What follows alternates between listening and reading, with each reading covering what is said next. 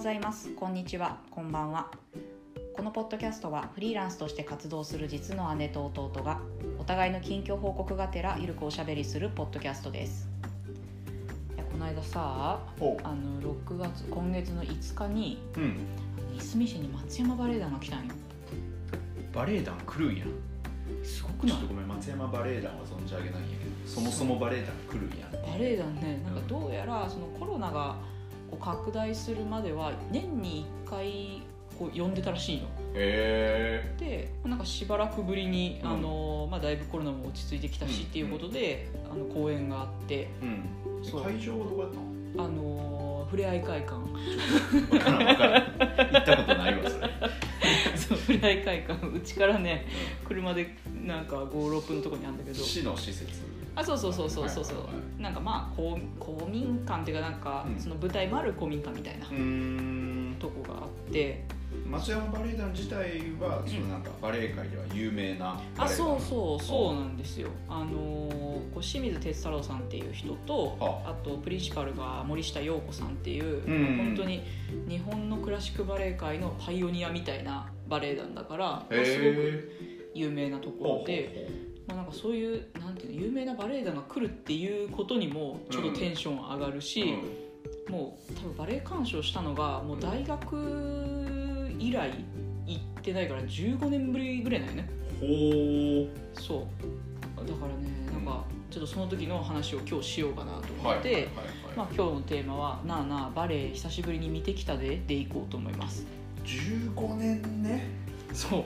だいぶ見てないな。いや見てないよ。おおあそうなんや。そう大学の時はやっぱり演劇学科っていうこともあったし、うん。まあ、バレエもコンテンポラリーも、まあ、演劇とか歌舞伎とか、うん。もう課題で見なきゃいけないこともあったから、割とちょくちょく見とったんやけどもうご無沙汰だったね。へえその森下さんは昔からファンだった？んですかバレエやってた頃から。そうまあファンというかあのバレエ漫画とかにも出てくるぐらいの森下陽子さんとして。そうそう。すごいなそれ。そのぐらいの人なの、はいはいなんか森下陽子さんね実はね今73歳で現役なんやけど。いすごそう。まあ若い時ってあの当時の少女たちがさみんな読む「リボン」とか「マーガレット」とか。リボンは俺もやったそうそうことねそう。そうそうそうそう。であれのあのグラビアを天才バレリーナとして飾ってたようなずっとう日本中のにそうそうそうそう、うん。日本中の少女たちの憧れの的だった人なのよ、あはいはい。うん、でまあなんか今そのお年も73歳って結構、うん。アスリートとしてさ現役で舞台に立ってるのがもう意味わかんないぐらいすごい、うん。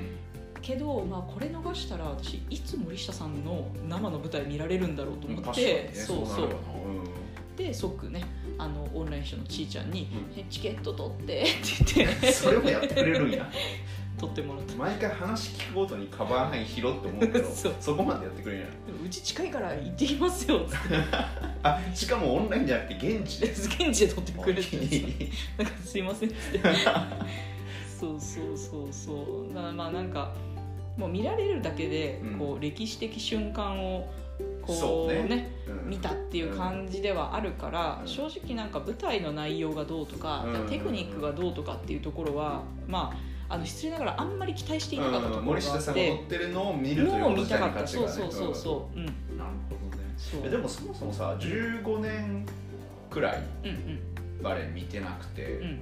今回見ようと思ったのはやっぱり森下陽子さんゆえやった。あまあもちろんそれもあるんやけど、あのまあ、見やすい状態だった。もう今さほらうん。私余生だからさ。そうね。時間あるやん。早めの。うんうんなるほどね。そう時間あるから余計なことができるわけよ。はいはいはい。でちょっと前にあの六本木にチンポム展を見に行ったのね。ああ言ってたね。そうそうであれ見て、うん。うわなんか芸術を見る機会って作んないとなっていう気持ちはどっかしらにあって。芸術鑑賞の波がね。あそうそうそうそう。うん。で、まあ、今回のこの情報が入ってきて、うん。もうそれはすぐ見に行きましょうっていうような感じになったね。でもその見てない期間でさ例えば俺だったらうんうん。コロナ中とうんかうん。ライブ見てみたいな欲求があったりうんうん。コロナ前でもうんうんこうコン結構コンスタントにライブそろそろ見てえなけどうんうんうんうん。ちょっとこの行きたいやつ予定合わんなみたいなうんうん。うんうんその自分の中に欲求をうんうんある程度感じ取ってたんやけどそういう感じはあったん？あのねあ私はねあんまなくて。あそ というのも、うん。あの見るよりも踊りたい欲の方が強いんよ、うあそれはうんねうん。わかるね。俺スポーツが完全にそれ。やりあたいけど見るのそんな興味ないよねそう。昔からそう。多分ねその分析するとかさ、うん。なんかこういろんなものを見ることに対する欲求がなかったからうん。きっと今仕事にしてないっていうのもあると思うんだけど。ん。そうそう。だからね、まあ、そのコロナの間でも、まあ、バレエ習えるとこないかなとかあの社交ダンスやるとこないかなとか、まあそこダンスいいね。そうそうそう。だから教室はね探してた時期があって、うん。まあちょっと思ったような場所もなかったから、うん。近くのヨガ教室には通ったことあるんだけどう、ん。うん、なんかなんていうのかなヨガって日常的にやること？そうね。で、うん。あの発表会のために何かするとかさああちょっとなんか上手くなるみたいなことってうん。あんまないやん、まあその教える資格取るぐらいはあそうそうそうそう。己のペースで己を高めることを目標としてるから、そうんかまあちょっと通うっていう行為にコミットするほどではなかった、ねうんうんそうそでいざ行きましたと。うはい。どうやったたらさふれあい会館がうん。見たことないぐらい車 まずそこなたそう 普段カラッカラやのに。ガラッガラなのにめちゃくちゃ車いてうん。今まで私がふれあい会館で一番混んでるなって思ったのは、あのーコロナのワクチンの時なんだけど。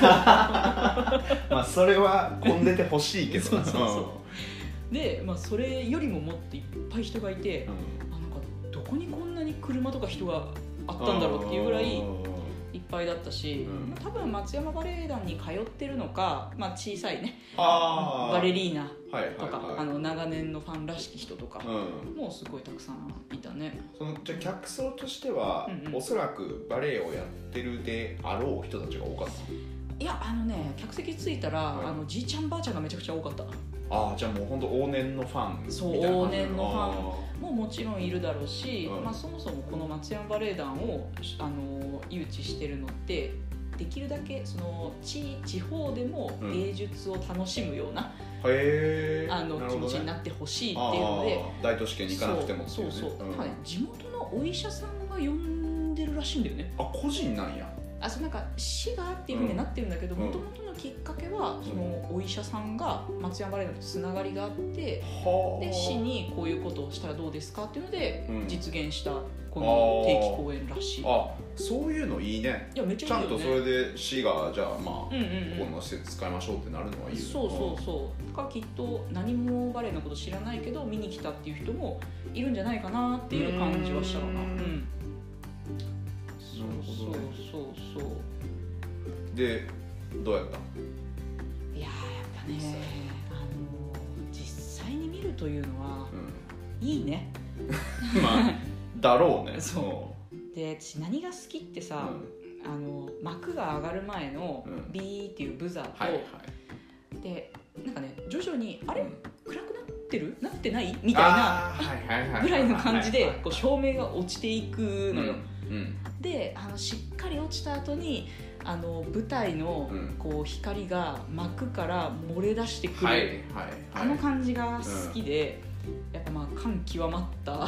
あーそっからね、もうすでにね環境の時点でね。そうそうそうああなんか舞台見に来たっていう感じもしたしまあもちろんその有志あるバレエ団っていうこともあって、まあ、舞台装置ももちろんこう本物のこうしっかりしたやつうん、うんだし、うん。ああなんかそうそうバレエ見るってこんな気持ちになるんだよなっていう感じがした。ううん。んそれなんか、まあ、多分程度は違うと思うけど、うの間久しぶりに映画館で映画見た時も、うんうん俺やっぱりあのだんだん暗くなるやつとかあとその、まあ、もちろんスクリーンの大きさとかもあるし、うんうん。あとは音がさうんうん。こうやっぱりでかいスピーカーでさ、うん。耳じゃなくてこう体に特に低音とかで感じるやん、んだからそういう意味でなんかこうやっぱ環境の力ってすごいやなっていうのは、確かにねあったね最近感じたところそうなんや。多分なんかライブも一緒やと思うんやけど、うん。なんか観客とか観客席の一体感みたいなのっ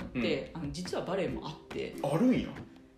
んなんか私がそう思ってるだけかもしれないでも喋るのは基本ダメよね。あそうそうそうそう、うん。けどなんかちょっとあのすごいこうテクニックを披露した時にどこからともなく拍手があの湧き上がってくはいるとか、あのなんか多分なんつうのかなあのみんなが待ちに待ってる場面が来た時に、うん。なんか熱気がこうわってくる。ああみんなちょっとこう前のめりになるのかわからんけど、そうそう。でまあそういうのを空気を肌で感じたりとか、うん。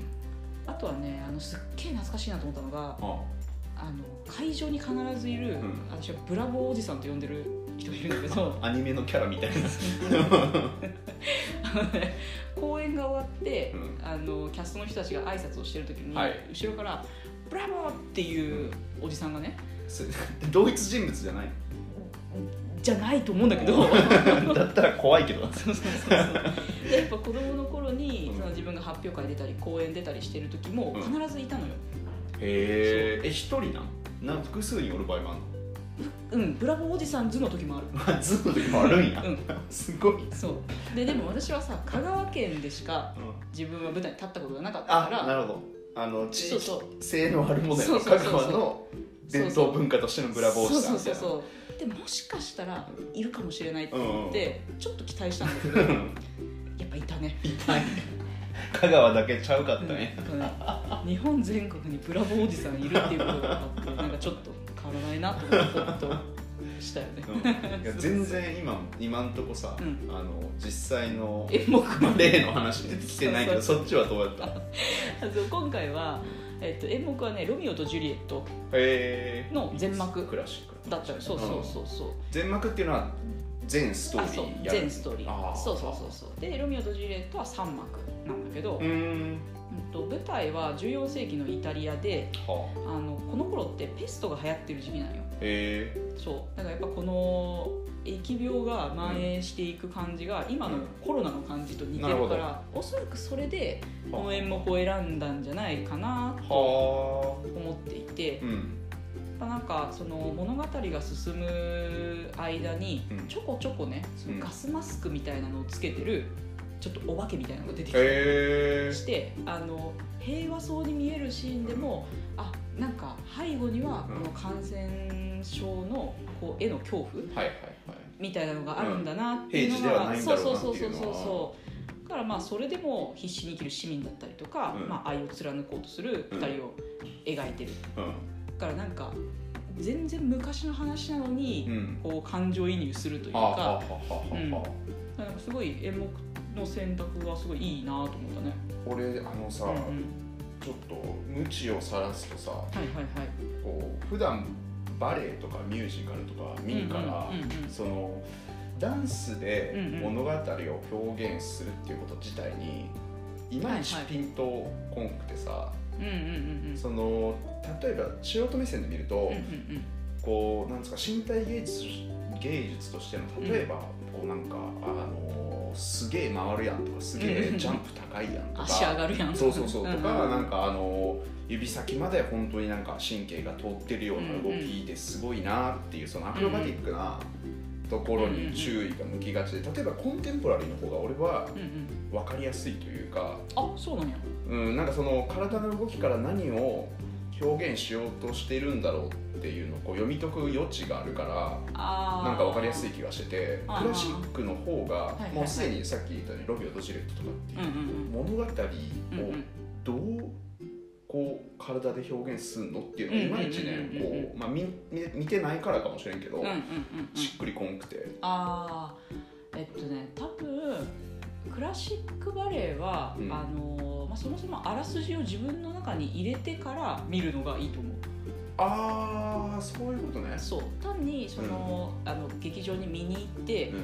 あなんか今ってこういうことが合ってるんだなっていう物語をそう映画的な楽しみ方じゃなくて。あではなくて、うん。自分であこうなるんだなっていうのを分かって、うん。えっと、見に行ってうん。でそれをどう表現されてるか。自はあ。分の中ではジュリエットってこういう感じとか、はい。あのきっとこういうあのなんだろうな舞台でこういう人たちがいるんだろうなみたいなのをさ、うんうんうん頭の中で想像するやん、うんうんうんうん。でそれが舞台の上に出てきた時に、うん。あこういう表現の方法するのかとかはあ、あーなるほどね。そうそう。頭の中の映像が、うん。こう舞台に出てきて、うん。その演出の方法を楽しむというかあ。え伝わる？これ。いやいやあうん。だから多分音楽で言ったらクラシックとかジャズみたいな感じだよね。多あー。分その曲はさ同じ曲を違そうう指揮者だったりプレイヤーがやうん。ってこの人のそうそうそうそう。こうこの曲はどう表現されるのかみたいなのを。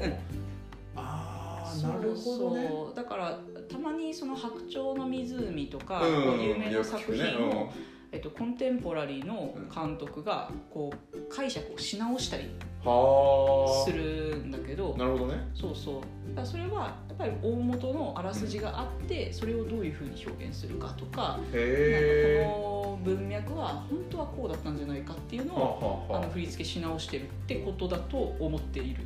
あはあじゃあうん結構さうんうん。同じ演目をどのバレエ団がやるとかどの演出家が手掛けてるとかっていうふうに見た方が楽しめるかあそうじゃないそうじゃない。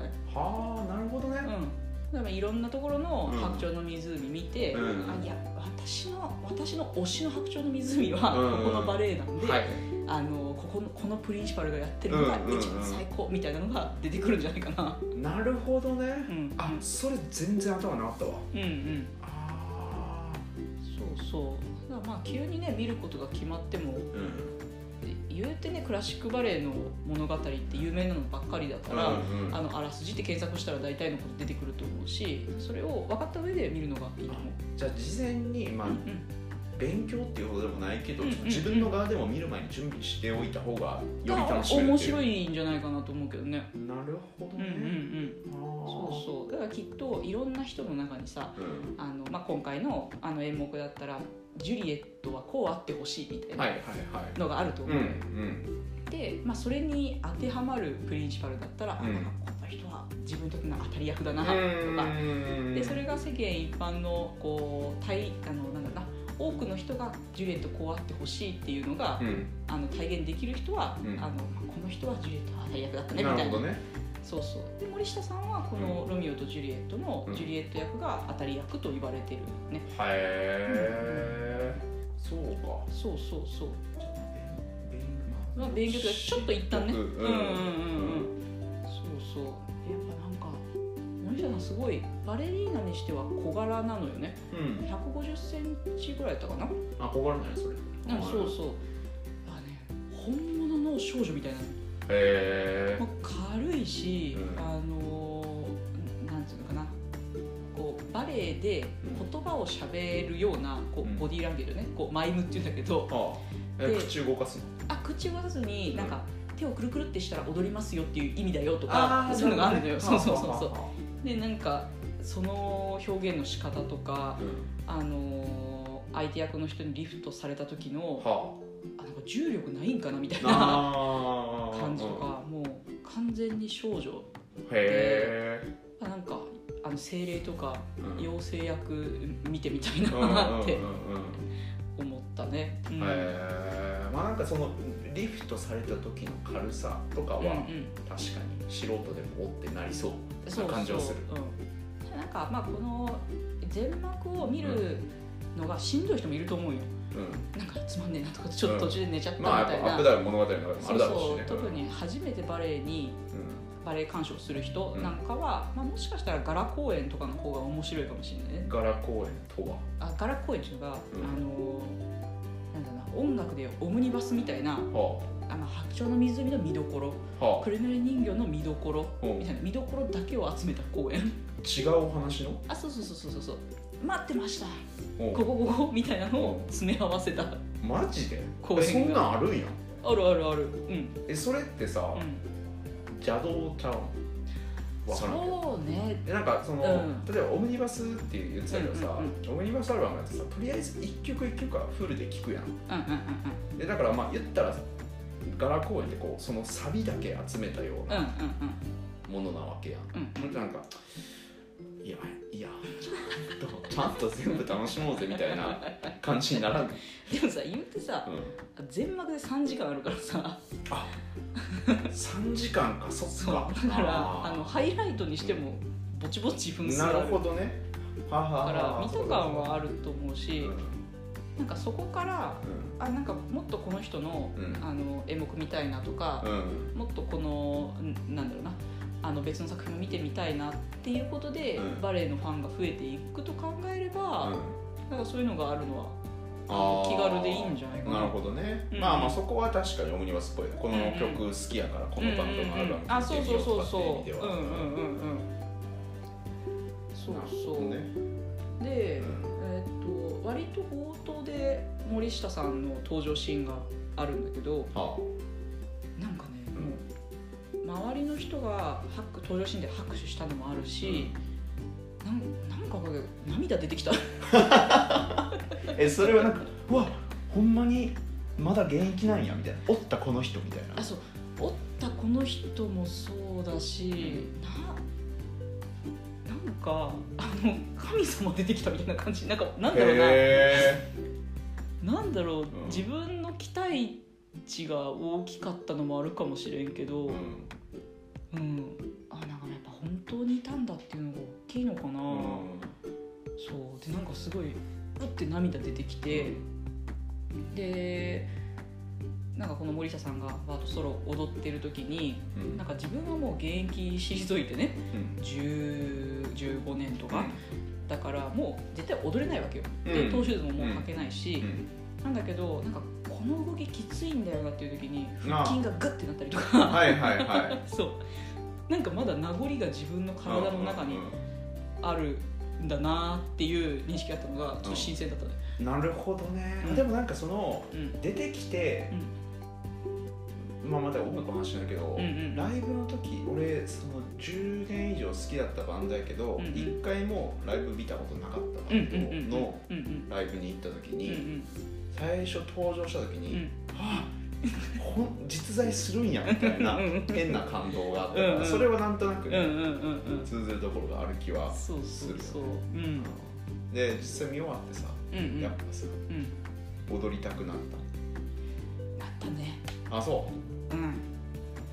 なった。なんか、まあ、教室でもいいし何かあの舞台の本番に向けう、てうんこうぐっと努力していくというか、なんかあの体験もう一回したいなっていうのはうん。あるね。それってさその、まあ、舞台の上で踊るというのももちろんやけど、うん。その準備段階みたいなところにもやっぱこうんうん。う魅力というかやりたさをかきたてる何かがあるんや、そうめっちゃ辛いんだけどね。やろうよね。そう。でなんか前もちらっと話したけどさ、うん。その減量とかもさあそうそうそうすげえ辛そうやなって減いうイメージが。然したくない。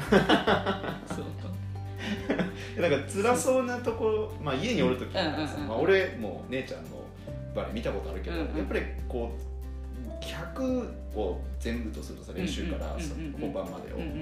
やっぱ90ぐらい辛そうなところでさそうだね。最後の10で舞台みたいな感じだからさそうなんや。で俺は90の方メインで見てたから でも辛そうやなと思ってたけど、うんでもまあそれはそれでやっぱりそのなんかこう頑張って頑張って頑張ってうん。最後に本番でうん気持ちよさみたいなのそうそうそうそう。やっぱななんだろうなこう舞台全体のクオリティが上がっていくし、なんとなく最初振り付けをこなすだけだったのがあの、まあ、前の人とどういうふうにこう動きを合わせるかとかあの音楽の感じに合わせるんだったらもうちょっと貯めた方がいいだろうなとか。なんかあのその微調整がはまっていくのが結構好きで。あちゃんと振りが入った後にどう表現するかみたいな。そうそうそうそうそうそう。そうそう。だからまあああいう体験まあなんか仕事でもね似たようなところはあるけど、うん。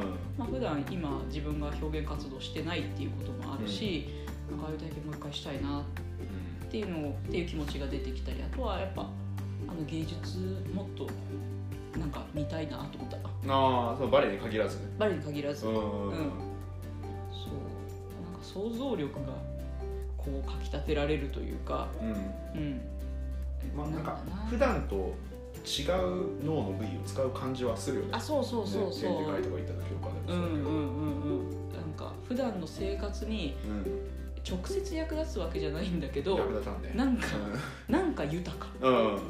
みたいな。うんうんいつか多分この豊かな気持ちがどこかで生きてくるだろうっていう、あの感覚がチャージされていく、うんうんうん。うんうん。なるほどね。そう。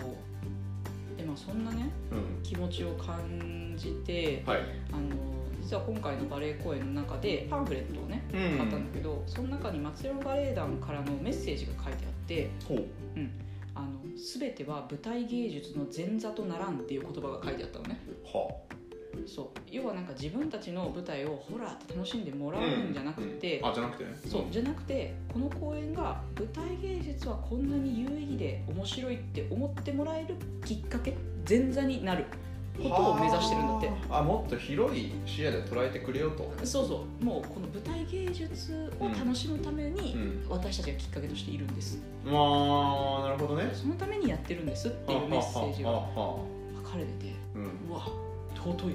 あそれはかっこええな。そあー私たちどう？じゃなくてこんなに楽しい世界があるんだっう。て思ってみてうん思ってもらったら嬉しいなみたいな。そうそうそうそう。はう業界全体のことを考えあてうん。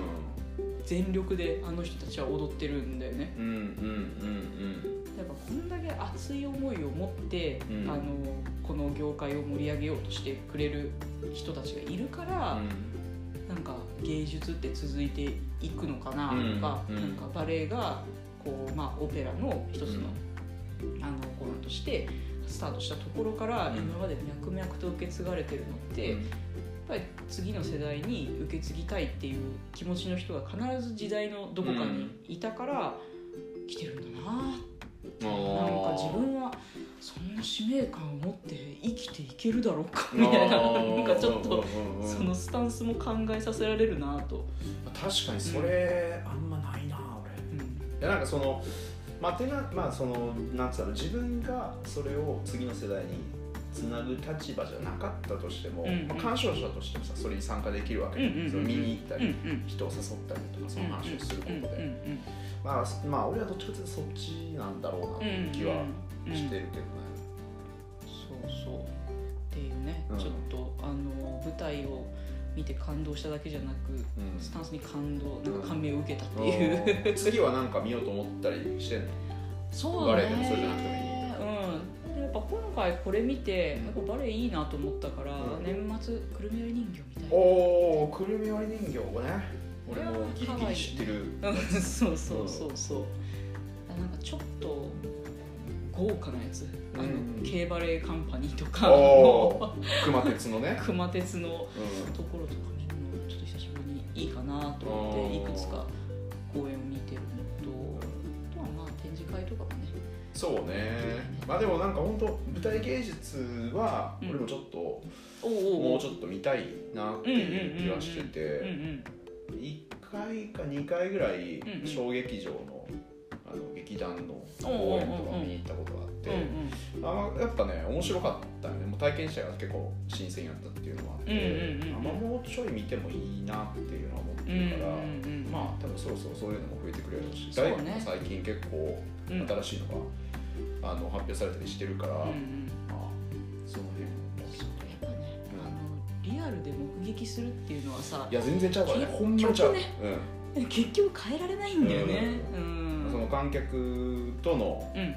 なんとか無言のコミュニケーションみたいなのも含めて、もうちょいこれからうん。うんうん見ていきたいなと。いやーそうね。いやーちょっと私は演劇はそんな見たことないからな、ちょっと興味あるので、あと俺ミュージカル結構ねうんうん。苦手意識があって、あのなんで歌うんっていうタイプ まあまあまあそれも含めて。ミュージカル映画とかもうんうんあんま入り込めんから、あそうなんや。そう。